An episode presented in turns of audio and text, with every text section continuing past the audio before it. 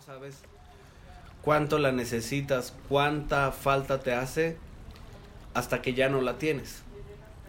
Hasta que ya no sale agua de la llave. Pero eso es sumamente irresponsable. No sabemos cuánta agua nos queda en el acuífero del Valle de México. Entonces eso te habla de una desconexión importante que existe, ¿no? Que nos importa más ciertos temas que en este caso desde mi punto de vista pues un tema vital y, y esencial para la vida como es el agua, o sea, sin un celular puedes sobrevivir con ansiedad seguro, pero puedes sobrevivir sin problemas. Y sin agua en tres días estás completamente deshidratado y muriendo, ¿no?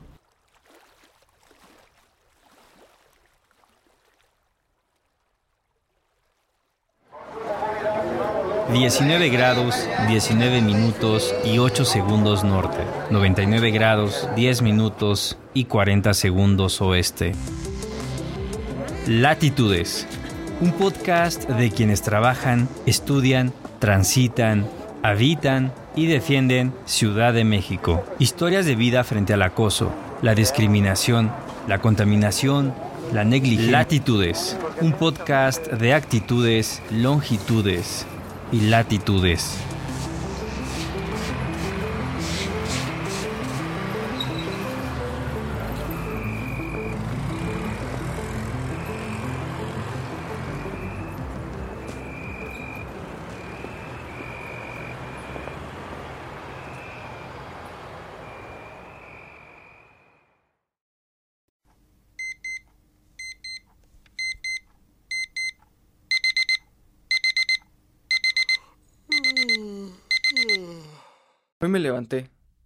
Un poco más tarde de costumbre.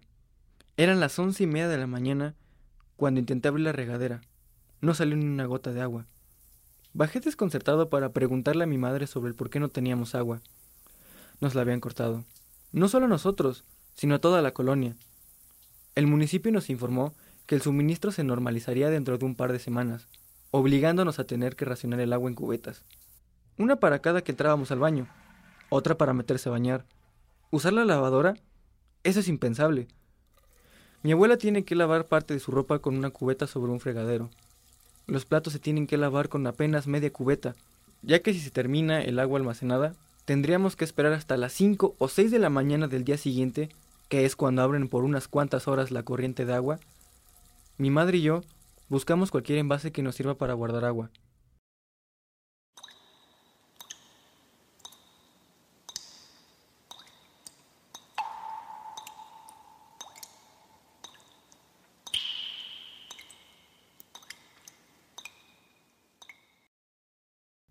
Hola, soy Efraín Salas, habitante de Santa Elena, una pequeña unidad habitacional ubicada en el municipio de Cuautitlán, en el Estado de México. Y esa no es solo nuestra realidad, sino la de 10.497.000 habitantes, en el que el suministro de agua es irregular. Según el INEGI, estas cifras significan que 44 millones de mexicanos no tienen agua en sus hogares. Solo para tener una dimensión del problema que esto significa, es como si toda Argentina se quedara sin agua, o Ucrania, o Uganda, o inclusive Canadá. Estamos hablando de que esos 44 millones representan la población de todos esos países y no tienen un acceso constante al servicio de agua potable.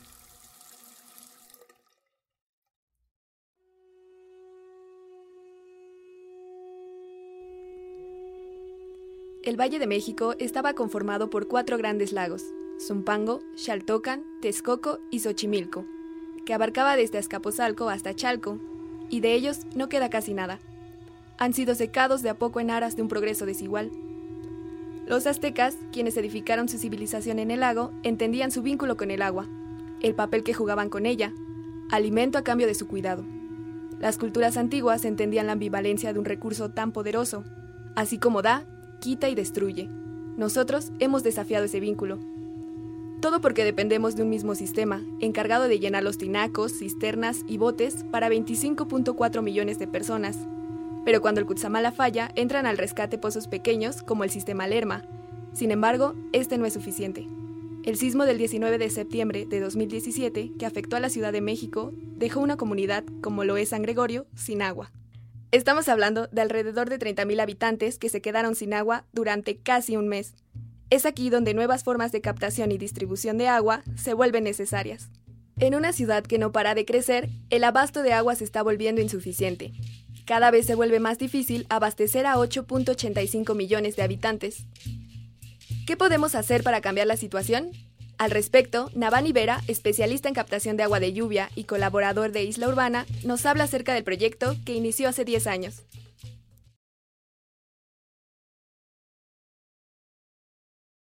Pues Isla Urbana somos un proyecto que nos dedicamos desde el año 2009 al diseño e instalación de sistemas de captación de lluvia como Esto una es lo que surgió en la búsqueda. como una respuesta eh, ante la escasez de agua que se presenta en muchas zonas de la ciudad. La captación de lluvia se explora y se viene explorando desde hace ya pues, 10 años como una respuesta sustentable a esta problemática.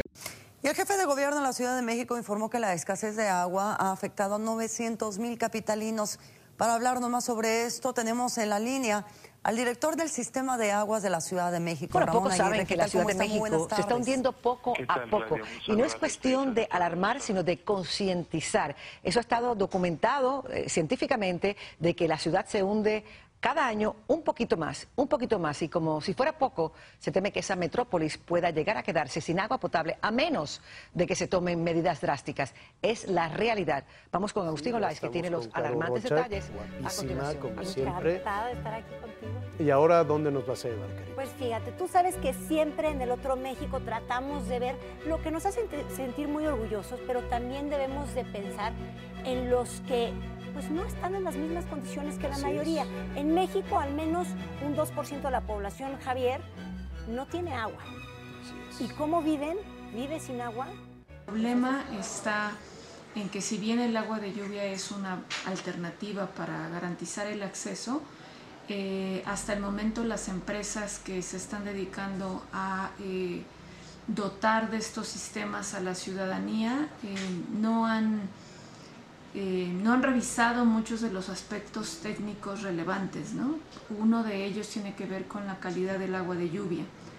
Parten de la idea de que este, el agua de lluvia es un agua de alta calidad, pero en realidad, dependiendo de la zona de la ciudad, el agua de lluvia puede precipitar distintos tipos de contaminantes, dependiendo del periodo del año y dependiendo de la zona, como les decía, y obviamente de la actividad industrial predominante. Ella es la doctora Fabiola Sosa, jefa del área de investigación en crecimiento y medio ambiente de la UAM Azcapotzalco, especialista en el tema del agua y el cambio climático. No es lo mismo la escasez de agua que se vive en la parte alta de, de los pueblos originarios de Tlalpan, Xochimilco, Milpalta, Magdalena Contreras, donde las casas no tienen ni siquiera conexión a la red de distribución de agua potable, eh, al tipo de escasez que se vive en Iztapalapa, que ahí prácticamente todas las casas tienen conexión, pero el agua no les llega y cuando les llega, les llega de muy mala calidad. Eh, entonces, como todos sabemos, pues esta situación que antes impactaba a menos personas, cada vez va aumentando. Es decir, la precariedad hídrica cada vez va tocando a más y más personas. Se va agudizando la situación. Entonces, la captación de lluvia eh, busca eh, ser parte de la solución ante esta problemática. Que además, bueno, cabe mencionar que en la Ciudad de México tenemos las dos problemáticas, ¿no? Tenemos el- la falta de agua por un lado y por otro lado las inundaciones que cada año sufrimos.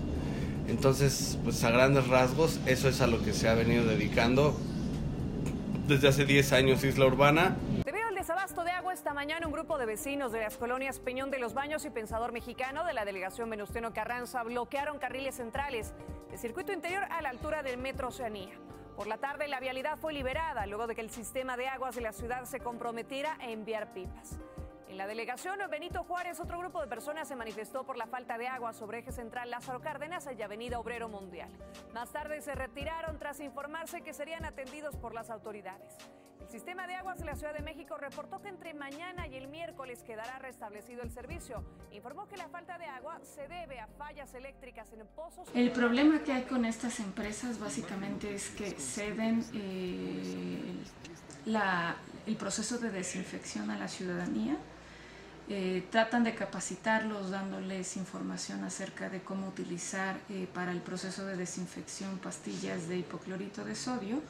Sin embargo, la ciudadanía desconoce eh, las implicaciones en materia de salud de utilizar mal estas pastillas. Existe una gran variedad de filtros, pero en primera instancia, lo que hace es eliminar la tierra y la suciedad que se acumula en el techo de las casas, para que por medio de procesos de vaciado, ésta se vaya purificando, pasando de contenedor en contenedor aislando todo el agua sucia de la limpia. Actualmente ya contamos con un poco más de 15.000 instalaciones eh, realizadas, en su mayoría en la Ciudad de México, focalizados al sur de la ciudad. La delegación o alcaldía que mayor cantidad de casas tiene sin conexión a la red, por ejemplo, es Tlalpan.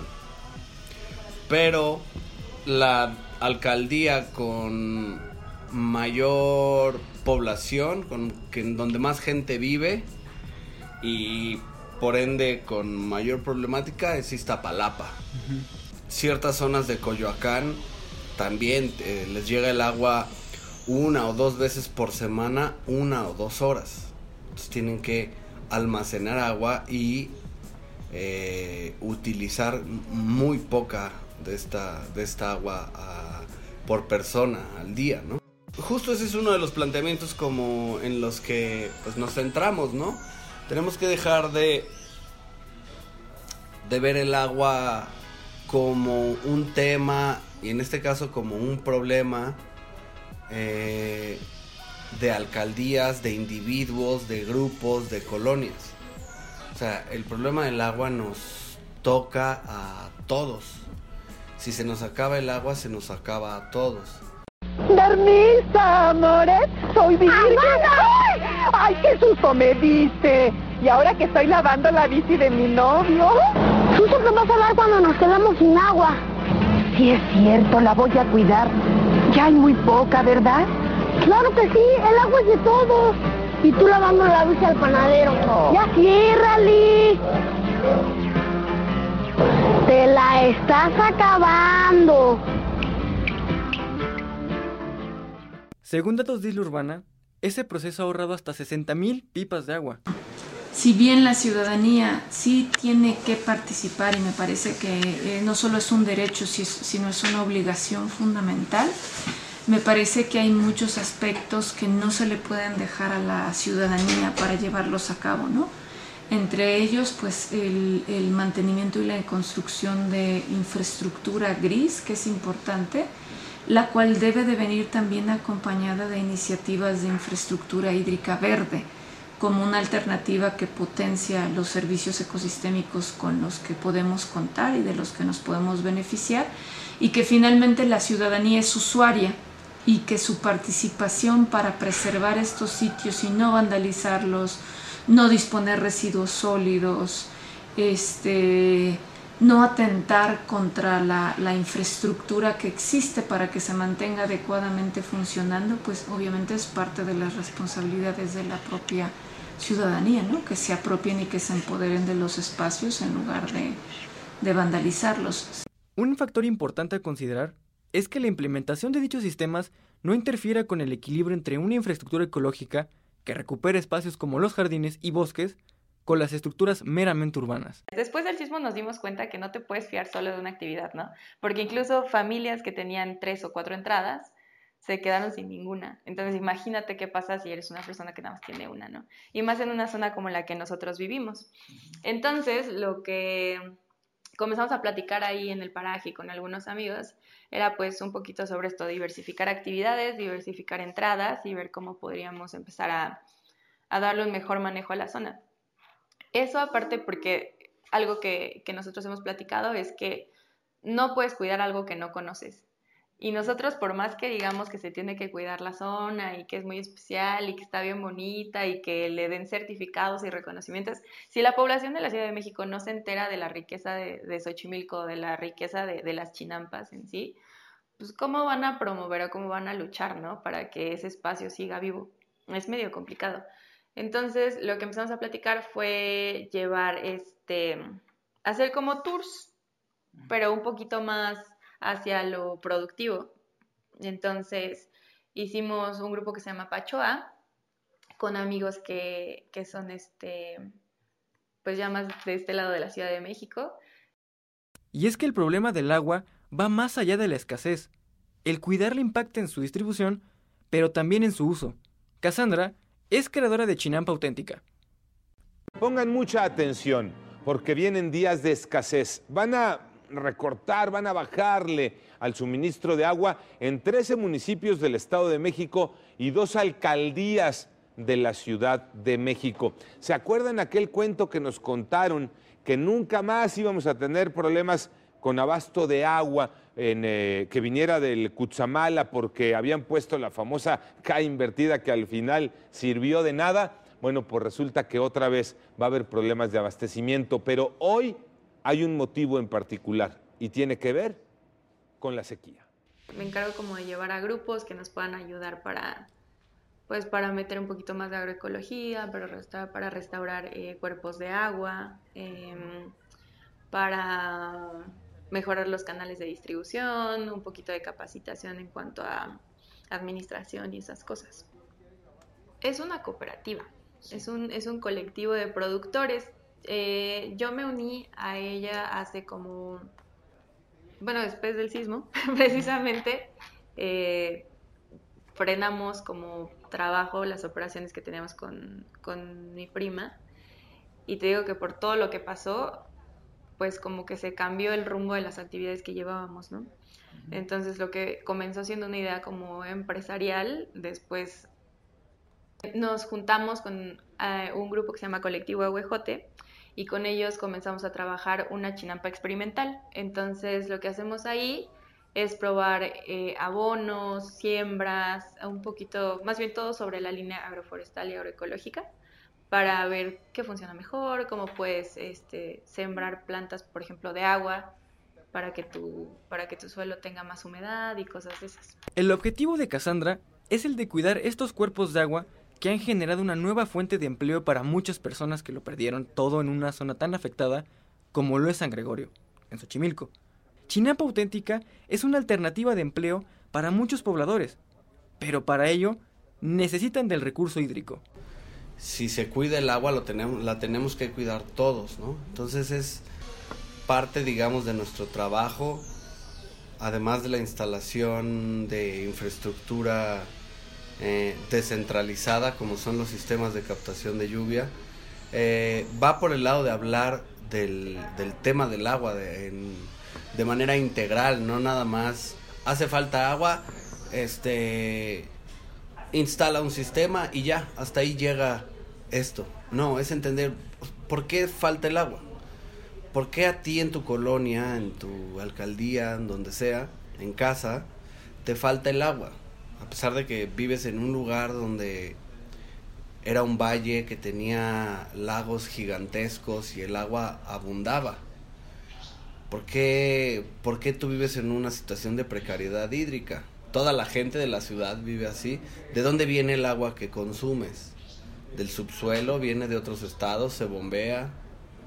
Eh, ¿A dónde va el agua una vez que la dejas de ver? La captación de agua de lluvia se muestra entonces como una alternativa a todos estos problemas. agua o menos abastecimiento de agua en la zona oriente y sur, eh, pero también en algunas zonas del centro de la ciudad de Azcapotzalco, eh, se debe a dos temas. Uno, la disminución de aportación de agua del Lerma, que es de alrededor de un metro cúbico por segundo, mil litros por segundo, pero también al incremento del consumo en la zona poniente.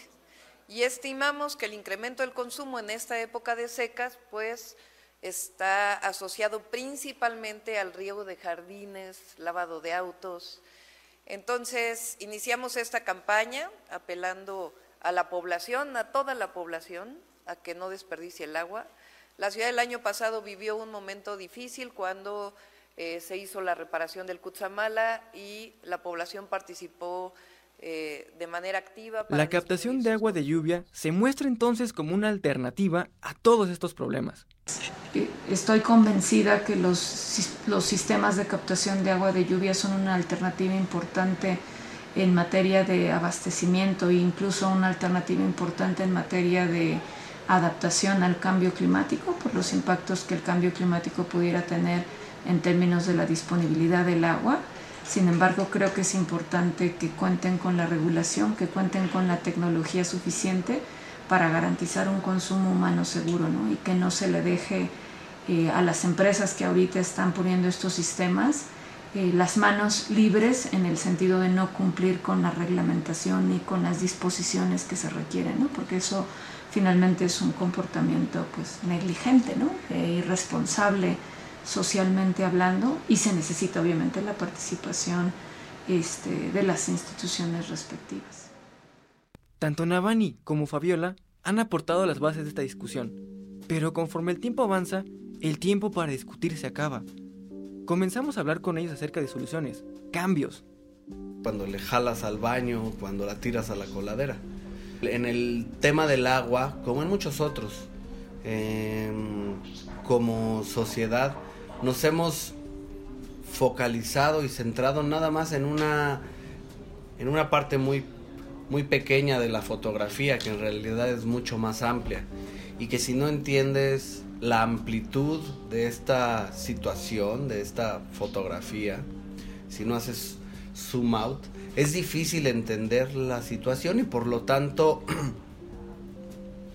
hacer algo de manera consciente, eh, interiorizar eh, la causa y por lo tanto lo que se desencadena de ello es mucho más complicado. Es como cuando, como cuando te quieren obligar a leer, ¿no? Campañas que llegan a hacer el gobierno o medios de comunicación. Lee porque es bueno. Bueno, pues sí, como que pues, todos sabemos que leer es bueno, pero, pero ¿por qué es bueno? Hay que profundizar más en el tema y en el caso del agua es necesario, no es, no es como una opción. O, o se castiga y se prohíbe a la gente cierto uso de agua o se le cobra, o se le empieza a hablar desde la explicación, casi que desde cero, ¿no? Porque nunca nos han explicado eso. En la escuela nunca nos explican, mira, el agua que tú consumes viene de tal y tal lugar. Para que tú tengas agua, debió de haber pasado tal proceso. O sea, te explican el ciclo del agua, pero con una monografía que nada tiene que ver con tu realidad, ¿no?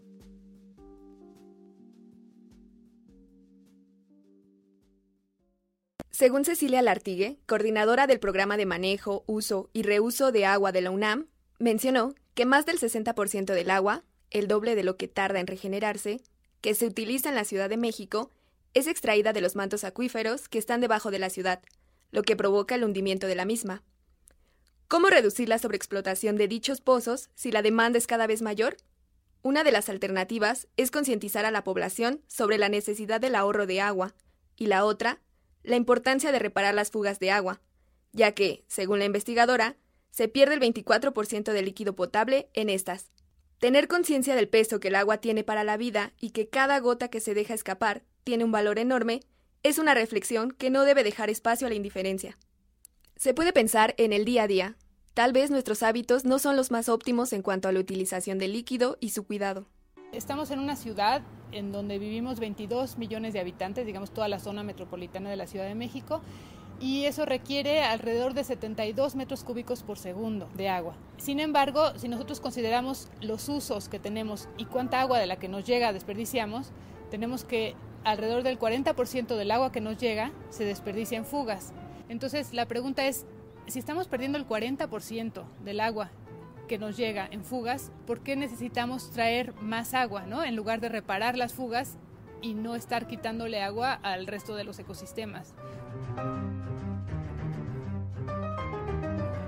Es muy importante que se implemente el ordenamiento territorial, que se respeten las zonas de recarga del acuífero. Es muy importante también que se reparen las fugas. hay otra parte de la que se habla mucho y que creo que es importante, pero que hay que ver en, en, qué casos conviene y en qué casos no, que es la situación de la captación de agua de lluvia. Y la otra parte es la cultura del agua de los usuarios, porque por una parte se culpa al usuario del problema del agua totalmente, tampoco se trata de eso, pero sí creo que hay, que generar una sensación de responsabilidad del usuario, es decir, en todas las actividades que llevamos a cabo, en la mayoría podemos disminuir nuestro consumo, pero la gente tiene que saber cuáles son las acciones que son prioritarias y no simplemente echarle la culpa de ser causante del desperdicio de agua en la ciudad. Veamos ahora cómo se refleja esto en dinero. El precio promedio del agua por cada metro cúbico en la Ciudad de México en pipa es de 15 pesos, en garrafón es de mil pesos y el del agua embotellada es de 10 mil pesos, mientras que el precio del agua para uso doméstico es de 2 pesos por metro cúbico. La diferencia es brutal. El servicio público de agua es accesible en comparación al servicio privado. A pesar de toda la infraestructura que se utiliza para que el agua llegue hasta los hogares, este es un bien público y un derecho humano. La participación de la ciudadanía siempre es fundamental eh, en términos de crear los espacios adecuados de gobernanza.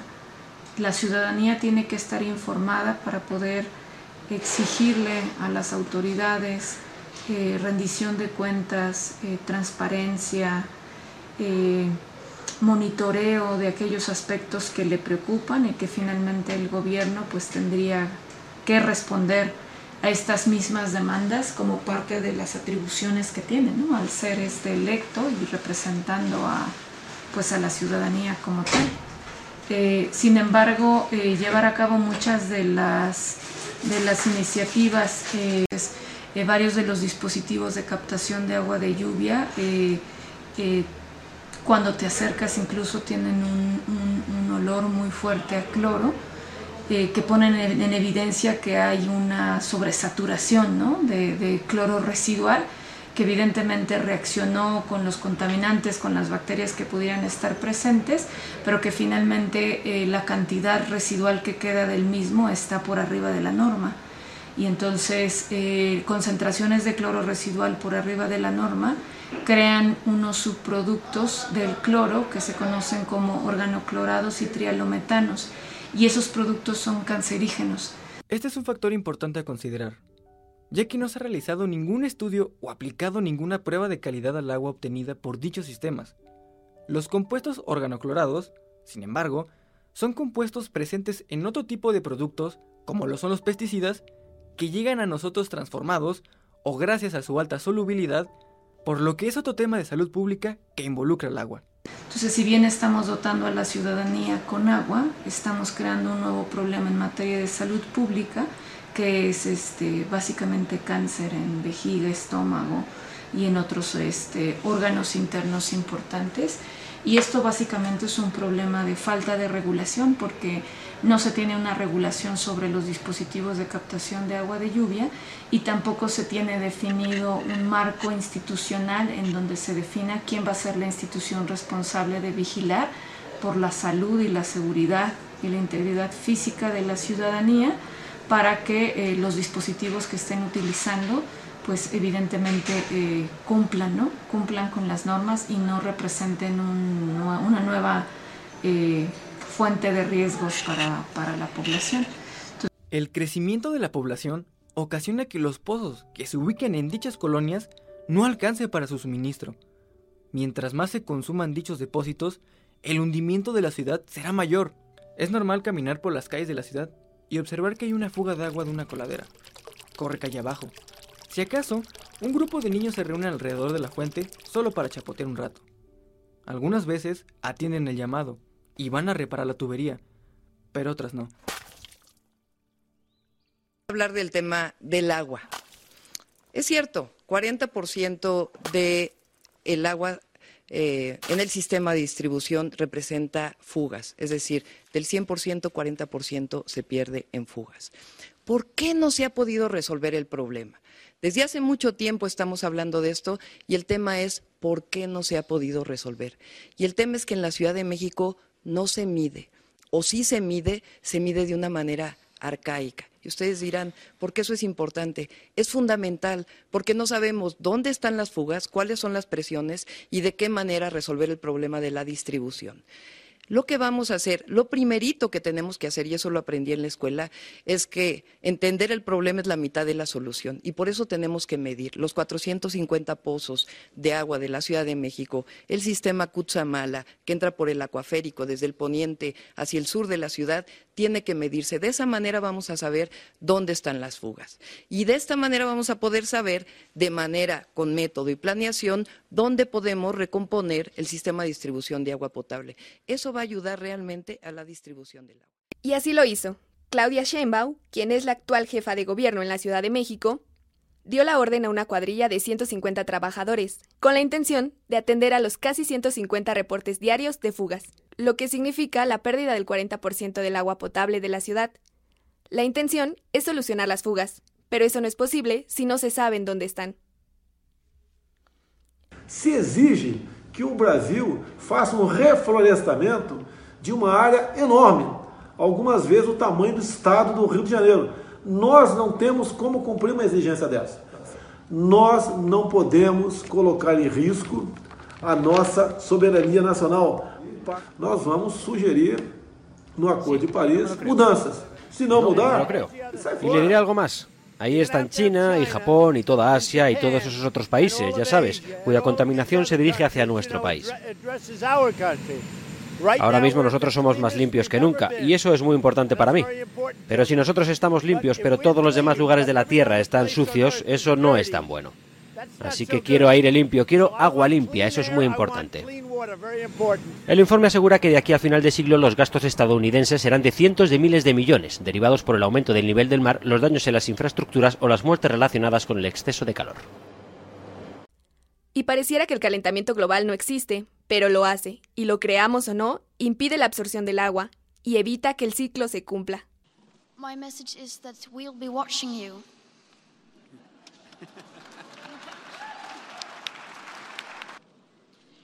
This is all wrong.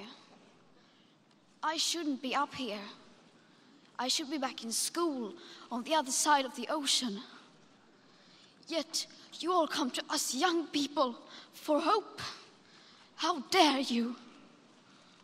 You have stolen my dreams and my childhood with your empty words, and yet I'm one of the lucky ones. Te estaremos vigilando, pronunció una niña sueca de apenas 16 años de edad, y todo el mundo enloqueció. Puso el dedo sobre la llaga, una herida que no hemos terminado de dimensionar. En México se calcula que el 40% de los problemas de salud, y especialmente a nivel rural, se deben a la mala calidad del agua. Y agua que estamos consumiendo, agua que están consumiendo también otras eh, especies como los animales. El agua propia de la ciudad, según Arnold Ricalde, asesor en medio ambiente, menciona que hace 20 años se terminó. Es decir, que esta debe ser exportada de otras cuencas y ser traída desde otros sitios. Estamos viendo el cambio que está habiendo a nivel, pues, creo yo, global. En ciertos lugares todavía no, pero por ejemplo del tema del cuidado del medio ambiente. Hay algunos, los jóvenes principalmente, eh, empiezan a hacer, a llevar a cabo estos cambios de consumo, ¿no? De el popote, este, la botella de agua, eh, quizás algunos a utilizar menos el automóvil, no estoy seguro de eso. Eh, pero son desde mi punto de vista todos esos, pues todavía cambios que no afectan realmente tu estilo de vida. O sea, utilizar o no popote, la neta no te impacta muchísimo. Está buenísimo que se haga por el medio ambiente, perfecto. Pero lo que estamos hablando es de cambiar tu consumo de agua diario. O sea, si tú te tardas 10 minutos en la regadera, no. Ahora te tendrías que bañar en 3 minutos. Si le jalas cada que vas al baño, pues ahora no. Ahora le jalas cada 5 veces que vas al baño. Si pones la lavadora y te despreocupas, ahora no. Ahora tienes que reciclar el agua de la lavadora para jalarle al baño. Es decir, de lo que estamos hablando es de que si no tomamos conciencia y empezamos a hacer los cambios ahora, En el mejor de los casos vamos a tener que cambiar a estos hábitos que te comento. En el peor de los casos no vamos a tener ni siquiera agua para cambiar de hábito. El documental de H2OMX, realizado en 2017, plantea que el reto para 2030 será abastecer de agua una población de 29 millones de habitantes. Actualmente, el área metropolitana está conformada por 25 millones. En tan solo dos años y medio, la población aumentó casi 3 millones. A pesar de tantas campañas que intentan modificar nuestros hábitos de consumo diarios, la situación no cambia. Al contrario, sigue empeorando. ¿Pero por qué? Las campañas de cuidado del agua se enfocan mucho en cuida el agua porque se puede acabar. Lo cual es cierto, no están mintiendo. Pero cuando tú das mensajes tan poco contextualizados, pues es difícil que, ah, que asimiles y que abraces, digamos, eh, la, la causa. ¿no? O sea, tienes que explicar el por qué, el cómo, el cuándo, el quiénes están involucrados.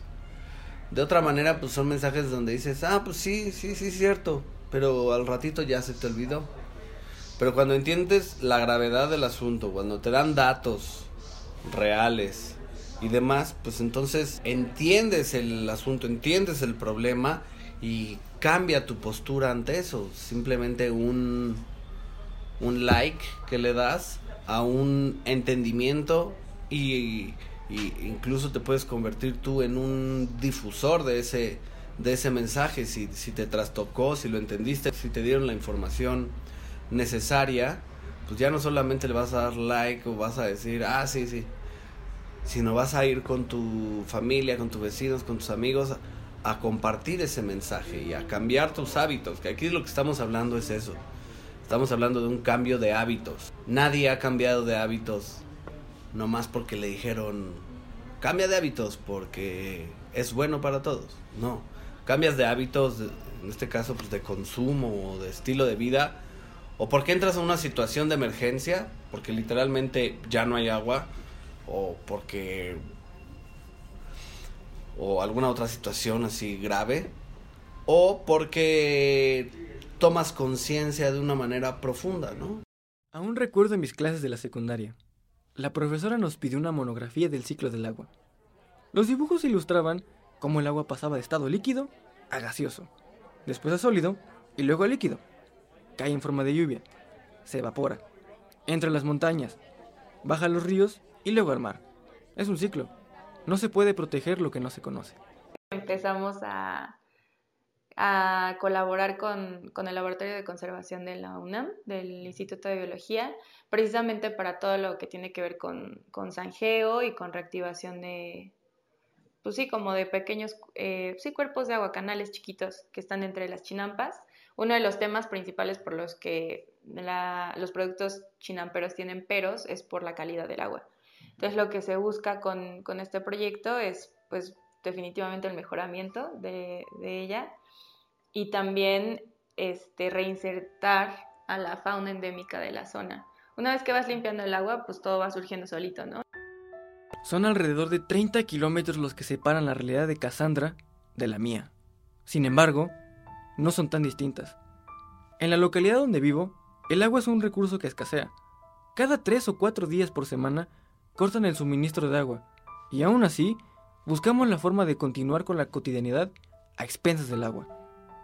Cuando escucho a mi madre decir que no gastemos más de un vaso para lavarnos los dientes, es cuando entonces dimensiono las palabras de Navani, de Cassandra, de Fabiola. Para cuidarla, debes entenderla, entender el agua y el problema que implica su sobreexplotación.